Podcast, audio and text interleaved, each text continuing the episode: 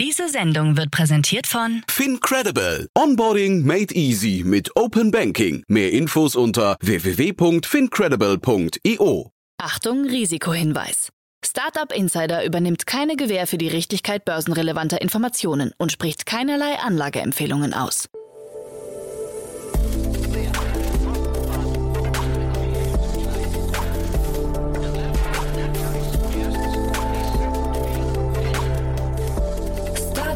Insider Daily.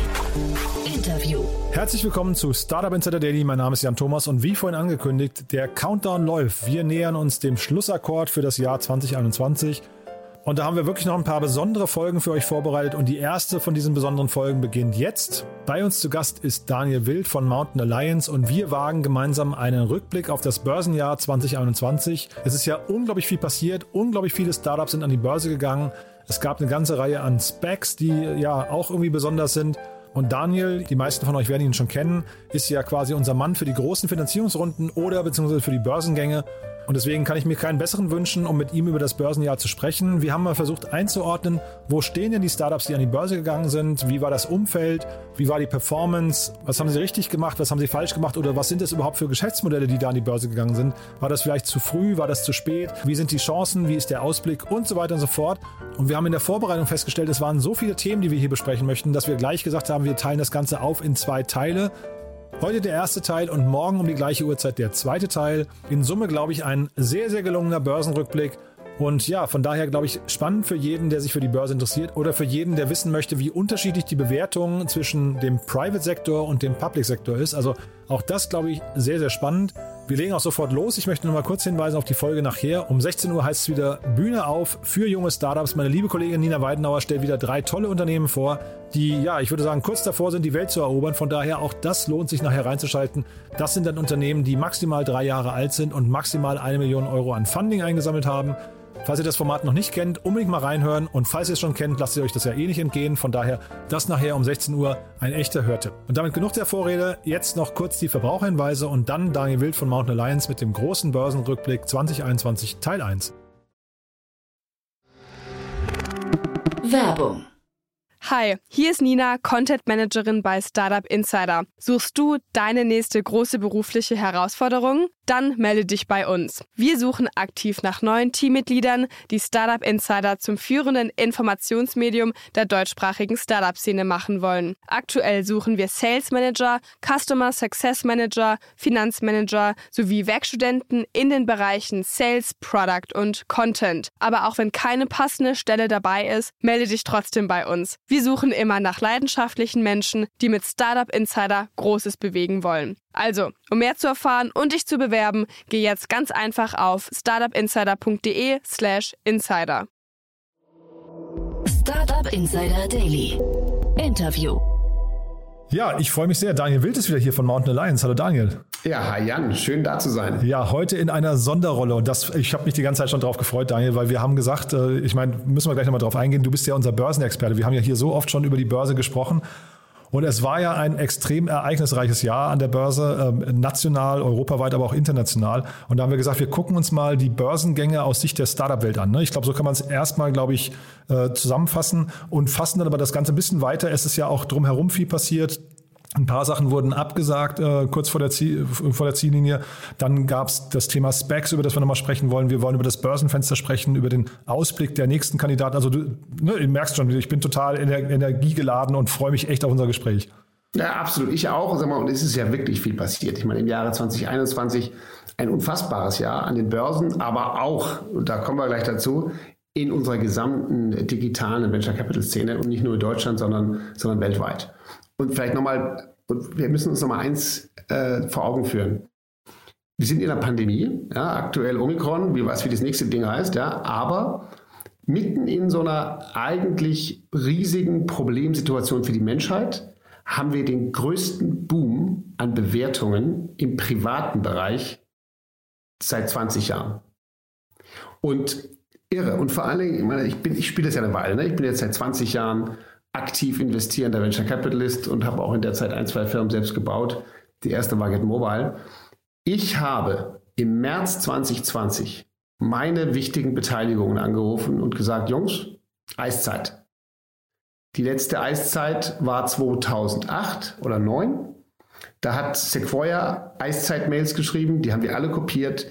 Da hat man gesagt, shit, jetzt ist was passiert, was die positive Bewegung beendet und alles in Frage stellt. Und bei Eiszeit sagt man dann seinen Portfoliofirmen, haltet euer Cash fest, geht davon aus, es gibt die nächsten 12 bis 18 Monate kein Geld mehr. Und das war das Ende letzten Jahres?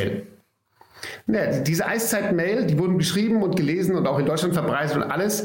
Äh, das erste Mal für uns bewusst, der Dotcom-Crash, der kam zu überraschend, aber der, als die Finanzkrise war. Nee, aber ich meine, aber dass du sie nochmal wiederholt hast. Du hast gerade gesagt, letztes Jahr hast du äh, deine Portfoliofirma angeschrieben. Ne? Ja, Wahnsinn. Genau, und, und ich habe dieses Eiszeit-Thema wiederholt. Ich habe keine Mail geschrieben, aber ich habe angerufen im März, weil im März der plötzlich klar war, die Börsen sind eingebrochen über Nacht, die Welt war verunsichert, wir haben unsere Grenzen zugemacht, wir erinnern uns Norditalien, Bergamo, das ist noch nicht lang her. Das sind 18 Monate. Damals habe ich gedacht, Portfoliofirmen, haltet euer Geld fest. Wir hatten damals, da haben wir auch drüber gesprochen, aus dem Portfolio der Mountain Alliance, die ja eine Holding von digitalen privaten Companies ist, aber selbst börsennotiert. Damals war geplant, dass Exasol an die Börse geht. Klasse Company aus Deutschland, SaaS. Und der Börsengang wurde im März abgesagt. Und ich habe damals gesagt, oh no, die haben das Börsenfenster verpasst. Der nächste Börsengang ist vielleicht in 2023. Exasol ist im Mai, also drei Monate später, zu einer super Bewertung und danach toll entwickelt an die Börse. Insofern, ja, das muss man einfach nochmal einordnen. Ja, ja. Wir sind hier in einer Menschheitskrise äh, und und die wird irgendwie gut gemanagt, aber sie ist vor allen Dingen auch gemanagt worden mit einer noch nie dagesehenen Geldflutung. Und diese Geldflutung ist auch in den Kapitalmärkten und auch in den privaten Märkten gelandet. Ja, genau. Wir haben jetzt gerade uns im Vorfeld ja auch ein bisschen ausgetauscht. EY hat gerade einen Report rausgebracht. Es war, glaube ich, letztes Jahr sowieso schon ein Rekordjahr, aber dieses Jahr wurde das nochmal bei weitem übertroffen. Ne? Wir haben, glaube ich, 64 Prozent oder sowas waren das mehr Börsengänge als im letzten Jahr. Absolut. Die Zahlen ist Wahnsinn. Also in diesem Jahr, wir reden von 2021, gab es 2388 Börsengänge. Das ist Wahnsinn.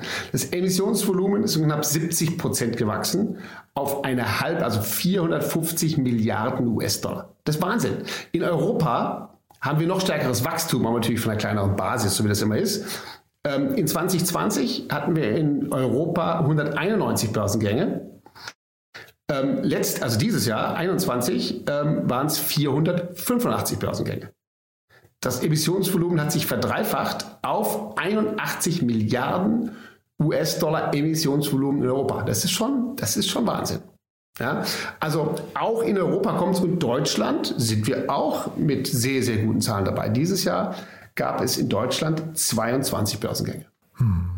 Ja, und wir gucken uns auch gleich nochmal die Entwicklung von diesen Börsengängen an. Dazu muss man vielleicht an der Stelle gerade sagen, wir haben, äh, also wenn, während wir jetzt ausstrahlen, wir haben aufgenommen letzte Woche. Das heißt, es kann durchaus sein, wenn wir jetzt ein paar Zahlen nennen, äh, gleich bei den, bei den Entwicklungen, dass sich möglicherweise seitdem noch etwas korrigiert hat. Das wissen wir natürlich jetzt nicht, ne? aber wir versuchen mal so ein, ein großes Bild zu zeichnen. Deutschland da ist viel passiert. Wir gehen aber auch nachher nochmal ein bisschen raus und äh, wollen, glaube ich, auch nochmal, äh, sagen wir, zumindest mal den internationalen Blick äh, schweifen lassen. Da ist ja wirklich insgesamt extrem viel passiert.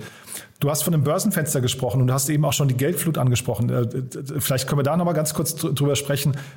Wir hatten ja solche Tendenzen schon mal vor, du hast ja von die Bubble schon mal angesprochen im Jahr 2000. Ähm, erinnert dich das so ein bisschen an die Zeit? Klar, also es erinnert mich sehr an die Zeit. Ähm, ich kann mir, und als Venture Capitalist muss ich und will ich das auch, immer erklären, warum es jetzt anders ist. Ja, this time it's different. Aber nicht um dich selbst zu beruhigen, sondern weil du es auch glaubst. Ne? Nee, nee, weil ich glaube. Und ja. ich werde im Rahmen der Diskussion, glaube ich, viele Gründe anführen, warum ich glaube, dass es wirklich anders ist diesmal. Aber es gibt jede Menge Signale, die auf eine ganz extreme Übertreibung hindeuten in unterschiedlichen Bereichen.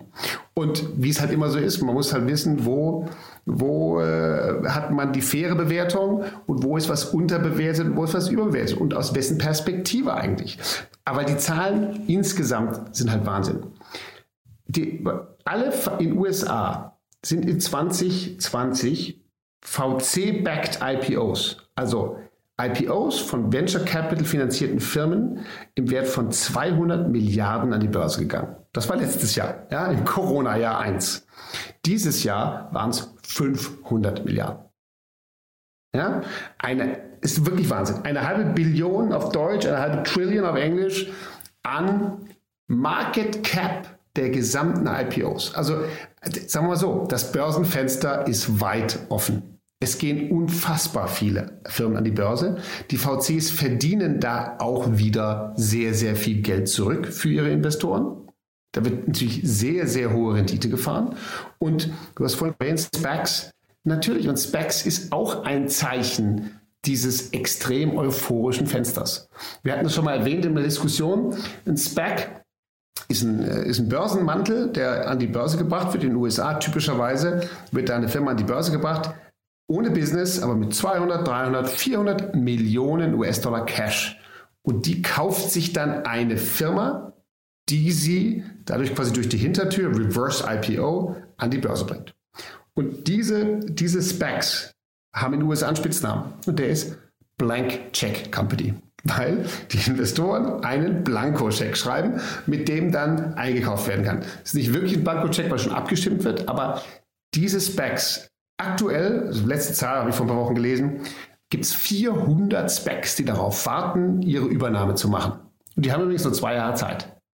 Also all diese Dinge sind ein Zeichen von, es ist viel Geld da, es ist Börseneuphorie, das Fenster ist weit offen und wie man sieht, wird unheimlich viel Geld auch an der Börse wieder reingeholt. Übrigens, ich habe vorhin gesagt, 500 Milliarden war die Market Cap aller VC-backed IPOs in den USA.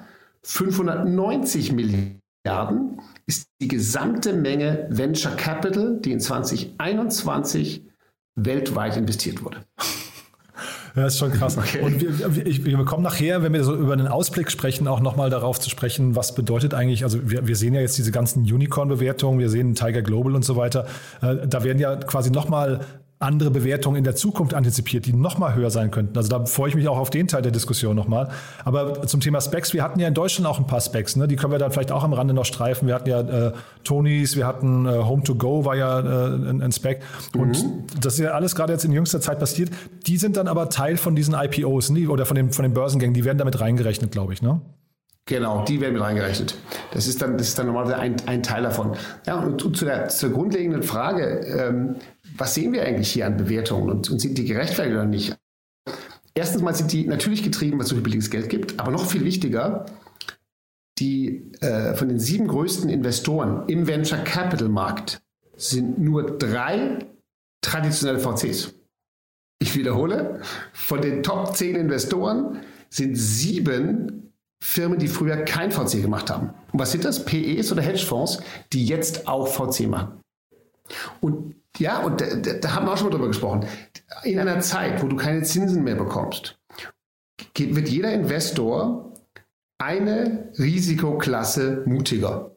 PEs haben früher keine Growth Investments gemacht, wo noch nicht Geld verdient wurde. PE war per Definition Private Equity in profitable Firmen. Und die gehen jetzt auch in Felder rein, die eigentlich früher rein VCs vorbereitet haben. Das, das bedeutet einfach, die Menge Geld, die zur Verfügung stellt, aber auch der Wettbewerb unter Investoren ist extrem hoch geworden. Und es wird schnell investiert, es wird viel investiert und es werden hohe Bewertungen gezahlt. Und die spannende Frage hier ist, und das ist für mich eigentlich die, die Frage, mit der ich mich jetzt schon seit Wochen beschäftige, sind wir im Augenblick am Anfang von so einem Paradigmenwechsel technologisch, dass wir zurückschauen werden, ein, zwei Jahren und sagen, wow, es ist so unheimlich viel technologischer Fortschritt passiert, ähm, dass die Bewertungen, die verrückt schienen, überhaupt erst der Anfang waren. Oder sind wir ganz kurz vom Platzen einer ganz großen Bubble und werden uns wiederum in einem Jahr fragen, was haben wir alle geraucht in 2021? Ja, ich will jetzt das, also das ist natürlich total eine total spannende Frage und ich will jetzt das fast nicht aufmachen, weil ich, das ist eine Frage, die mich immer umtreibt. Was ist denn eigentlich eine faire Bewertung für ein Unternehmen an der Börse? Also weil ich finde, dass äh, es gibt so viele, viele gehen ja nach irgendwie Multiples von Revenue oder Multiples von, von äh, Gewinn und sowas. Äh, und ich versuche versuch mir immer vorzustellen, ich würde jetzt eine Firma komplett besitzen, was ist die denn eigentlich wert? Weil man hat immer so das Gefühl, man kauft sich halt Teile von etwas, hofft aber darauf, dass man nicht der Letzte in der Kette ist, ne? Ähm, der, der dann irgendwie die, die Kerze hält, kurz bevor sie fällt anfällt oder äh, ausgeht. Also die Debatte will ich jetzt nicht, nicht aufmachen. Ich finde nur, weil du sagst, die Bewertung, das ist so ein bisschen wie beim Bitcoin gerade. Man weiß eigentlich gar nicht, was, habe ich das Gefühl, was ist die faire Bewertung? Genau, man weiß es nicht. Und bei Bitcoin ist es auch schwierig, weil da steht mhm. kein Geschäft dahinter, mhm. sondern die Frage ist, kauft sie jemand ab? Genau. Bei der Börse ist eigentlich einfach. Also klassischerweise ja, ist, ja, naja, sagen wir so, also sagen wir mal so, es ist nicht wirklich einfach, aber in der, in der BWL-Theorie ist es einfach. Ja? Eine Aktie ist der Gegenwert der zukünftigen abgezinsten Gewinne.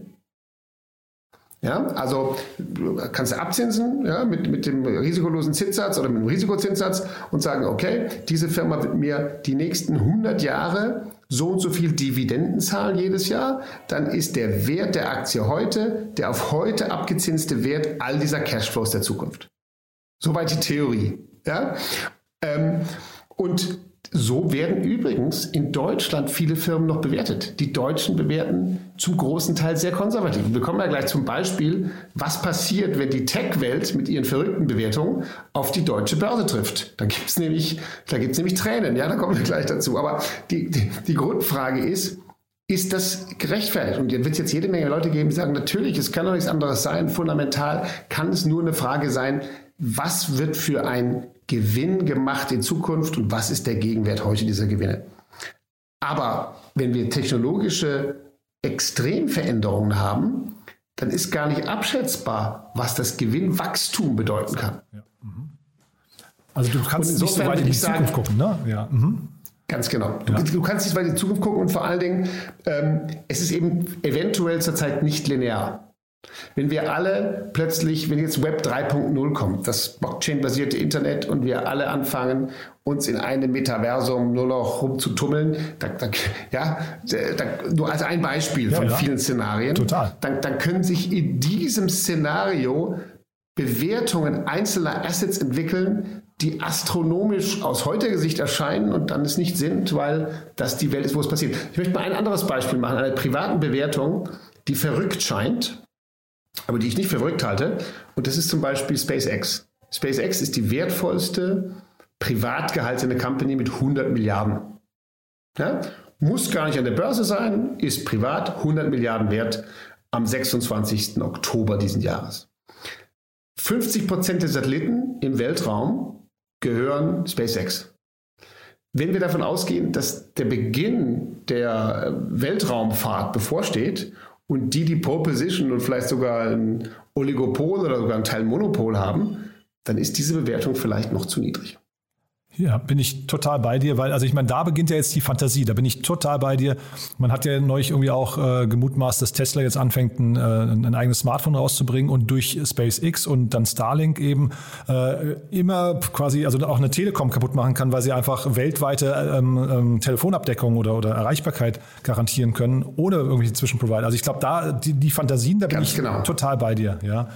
Also, genau, und jetzt ist halt die Frage, an der Börse wird Zukunft gehandelt, mhm. aber auch Realität. Mhm. Und wenn wir uns jetzt fragen, und das ist ja auch der, der, der Vergleich, machen wir vielleicht nachher nochmal, auch wenn wir uns anschauen, was hat nicht geklappt und was hat in den USA geklappt, aber ähm, es ist eben nicht einfach, diese Zukunft einzuschätzen. Nur wenn du, wenn wir jetzt gleich mal die deutschen Firmen uns anschauen, die an die Börse gegangen sind, mit Visionen, mit der Idee von der Zukunft, dann sind die zu einem guten Teil ähm, abgestraft worden weil offensichtlich man ihnen diese Vision nicht glaubt.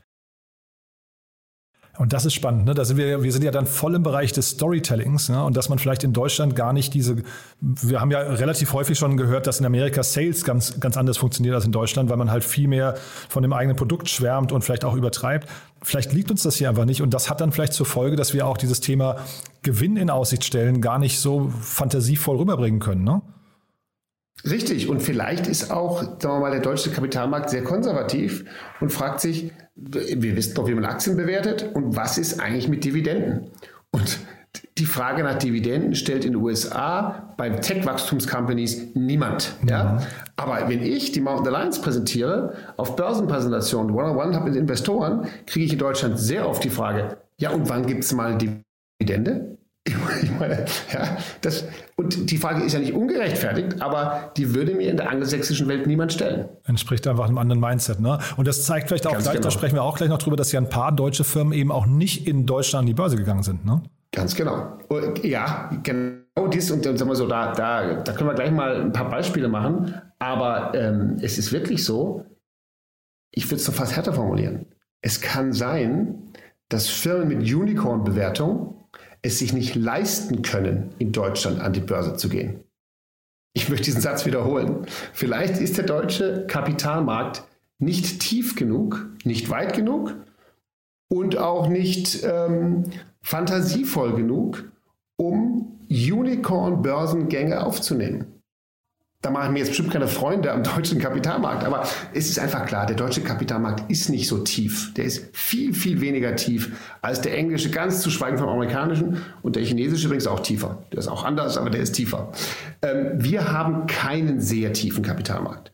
Und das bedeutet, wir haben nicht unfassbar viele Analysten, die sich mit diesen Zukunftsvisionen, Themen auseinandersetzen. Und wir haben auch nicht sehr viele Fonds, die das kaufen können. Es gibt ein paar Spitzenfonds, die es machen, aber viele äh, gibt es in Deutschland nicht. Ja, und vielleicht können wir ganz kurz nochmal aus deiner Sicht, die, die, was ist denn die Konsequenz davon, wenn jetzt ein Unternehmen, äh, sag mal, jetzt steht es vor der Wahl, ich gehe nach Deutschland oder ich gehe in den USA an die Börse und geht in Deutschland an die Börse die Kapitalmarktstory funktioniert nicht, weil der Kapitalmarkt nicht tief genug ist, dann ist entsprechend die Bewertung niedriger, als sie in Amerika wäre. Was heißt das denn on the long run, also für, für, ein, für die Wettbewerbsfähigkeit von Unternehmen?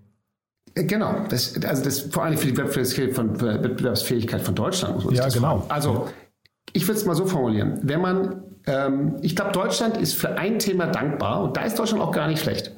Wenn man eine Firma günstig in Anführungszeichen an die Börse bringt und dann jahrelang weiterentwickelt und alle sehen können, wie sich es entwickelt und irgendwann wird es besser und besser, dann haben da Investoren viel Spaß und über Zeit gibt es dann auch in Deutschland für diese Firmen viel Erfolg. Aber das dauert.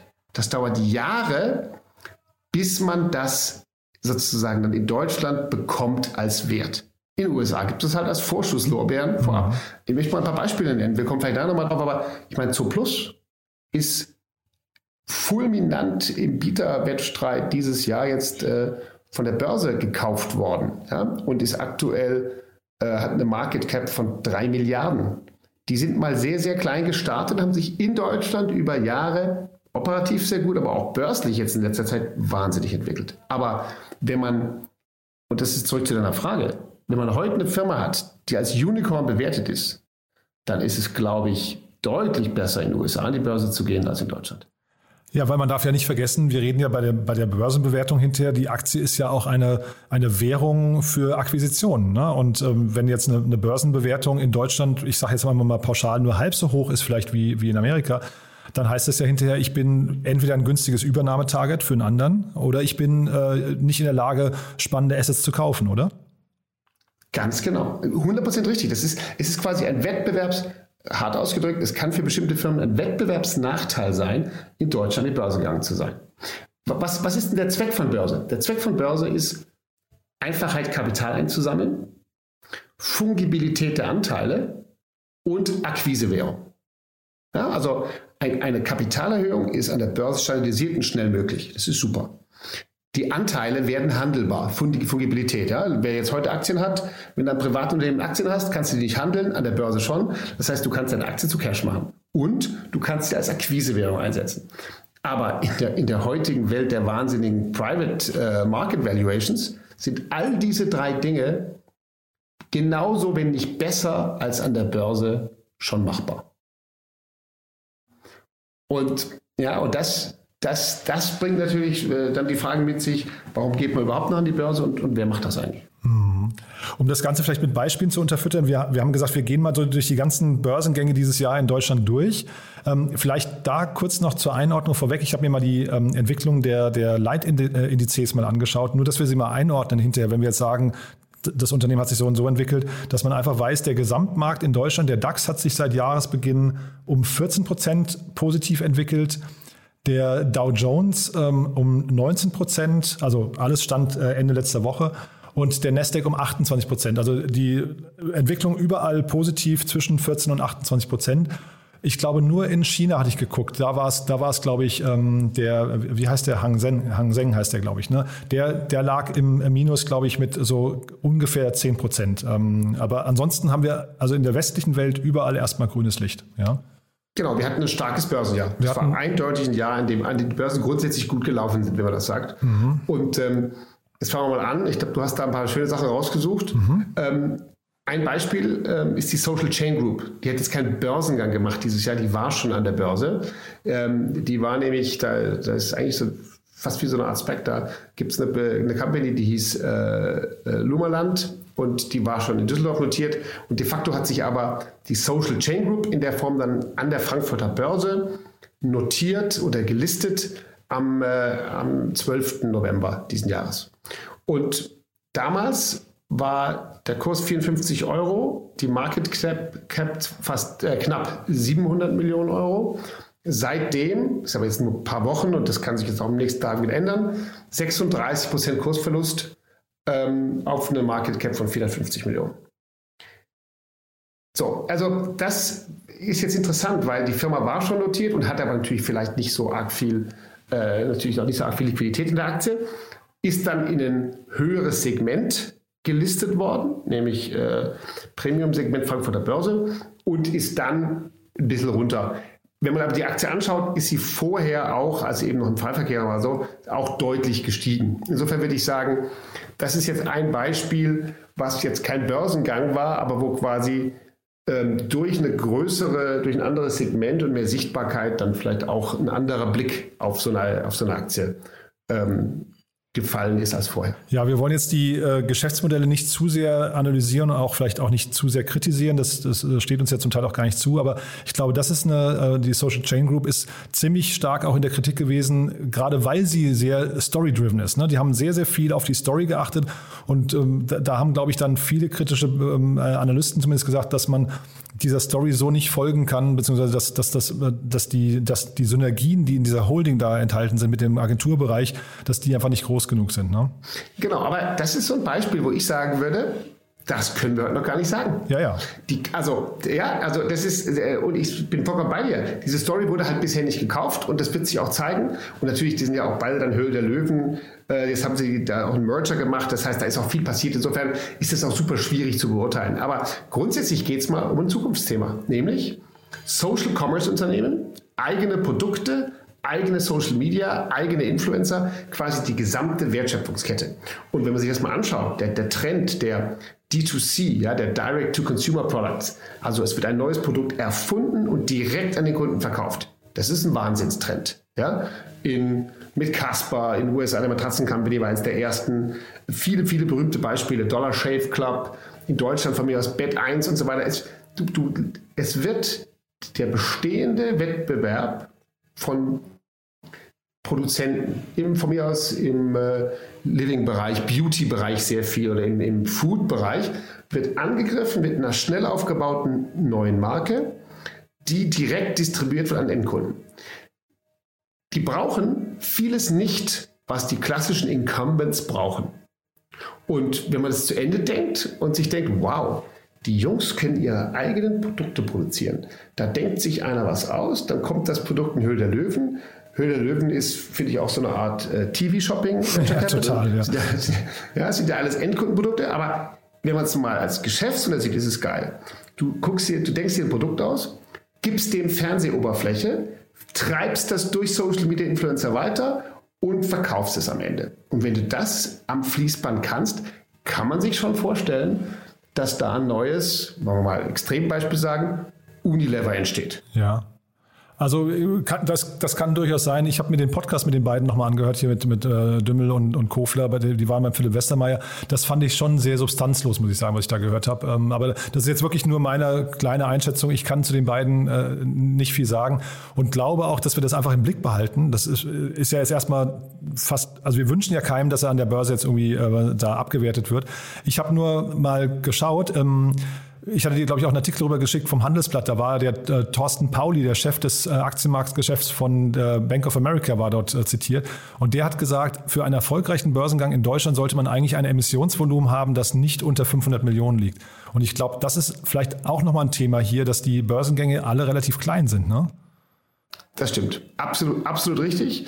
Ähm, der, und sag mal so, wenn man zu klein ist, ist man noch nicht mal ein Small Cap, dann ist man ein Micro Cap und da hat man halt auch wirklich zu wenig Sichtbarkeit. Und das ist natürlich, das muss man auch zugeben, das ist ja dann ein ganz eigenes Problem. Also unsere Mountain Alliance zum Beispiel, wir sind halt auch ein Micro Cap, ja. Mit einer Market Cap von irgendwie dann zwischen 30 und 40 Millionen äh, Euro, da ist, bist du halt auch nicht so, dass du einen hohen Freiverkehr hast, dass du einen hohen Free-Float hast, hohe Handelbarkeit in der Aktie. Und das Problem gibt es regelmäßig. Aber Wiederum als Beispiel, jetzt vorhin habe ich Zooplus genannt, Zooplus hat mal so klein und noch kleiner angefangen und ist irgendwann sehr, sehr groß geworden. Ja? Aber jetzt gucken wir uns mal ein paar andere an. Die, und die sind auch größer, die sind auch deutlich größer an die Börse gegangen. Mhm. About You. Ja? Tolle Geschichte, super stark, ja? kennen wir alle. Ähm, Internethändler für Bekleidung, Super EU, Schweiz und so weiter. So, Börsengang am 16. Juni diesen Jahres zu einem Kurs von 26 Euro mit einer Market Cap von 4,4 Milliarden. Seitdem 18% Kursverlust, 20 ähm, Euro, 3,6 Milliarden. So, dein Vergleich von vorhin, also so gut wie der DAX hat sich nicht entwickelt. Aber ich finde das eine tolle Company und ich glaube, da sollte man weiter drauf schauen. Also die machen es gut. Ist ja, viele haben denen jetzt nicht zugetraut, hinter Zalando das noch machen zu können. Die haben es geschafft.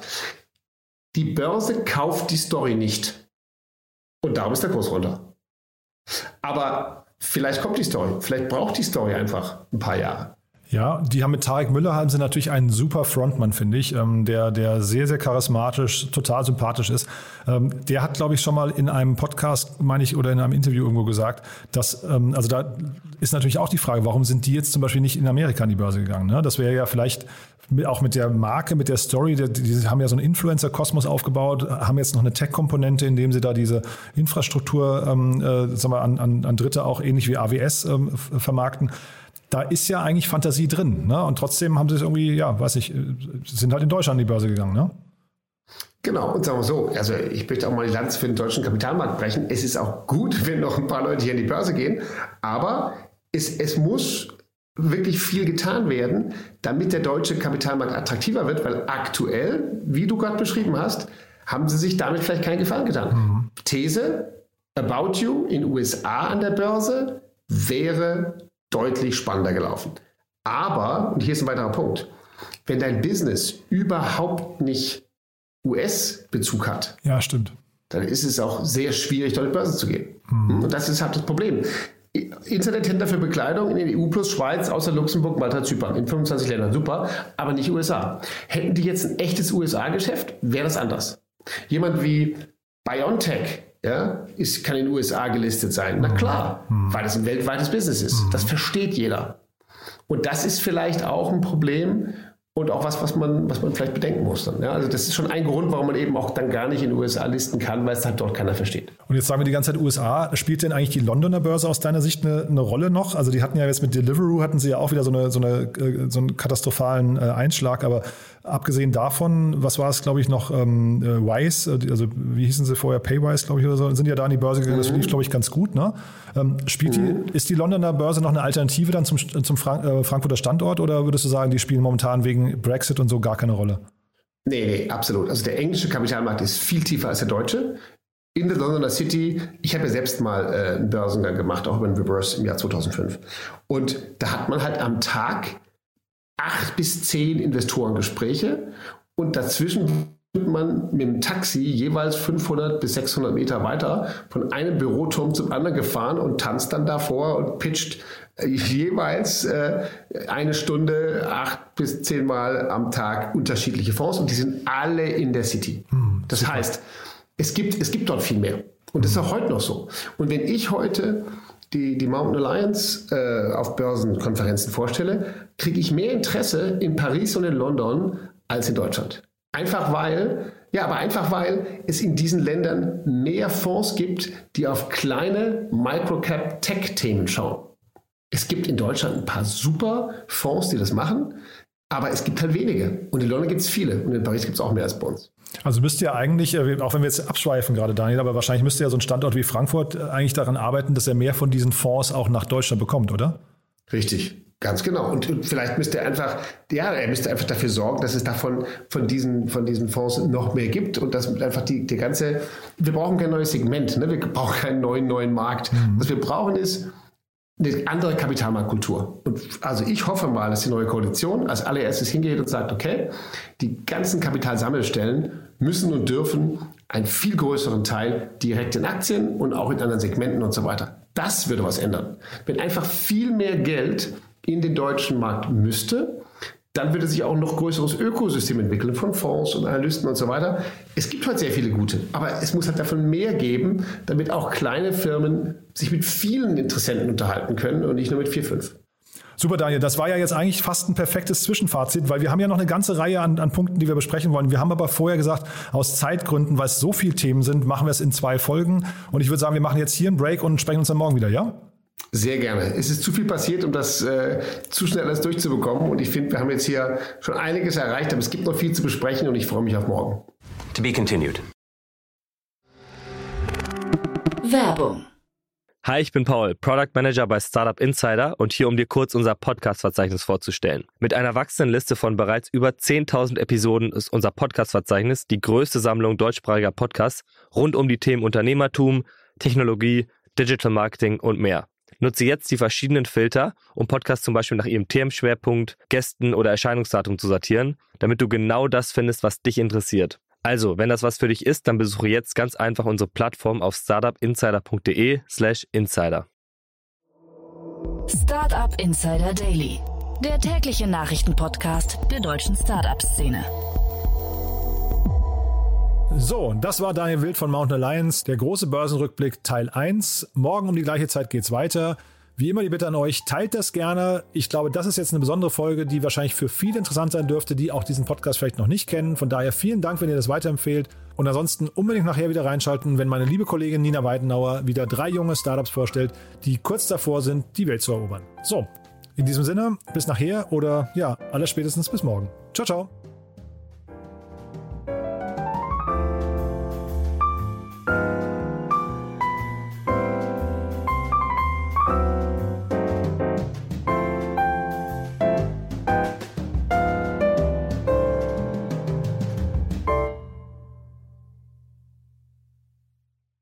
Diese Sendung wurde präsentiert von Fincredible. Onboarding made easy mit Open Banking. Mehr Infos unter www.fincredible.io.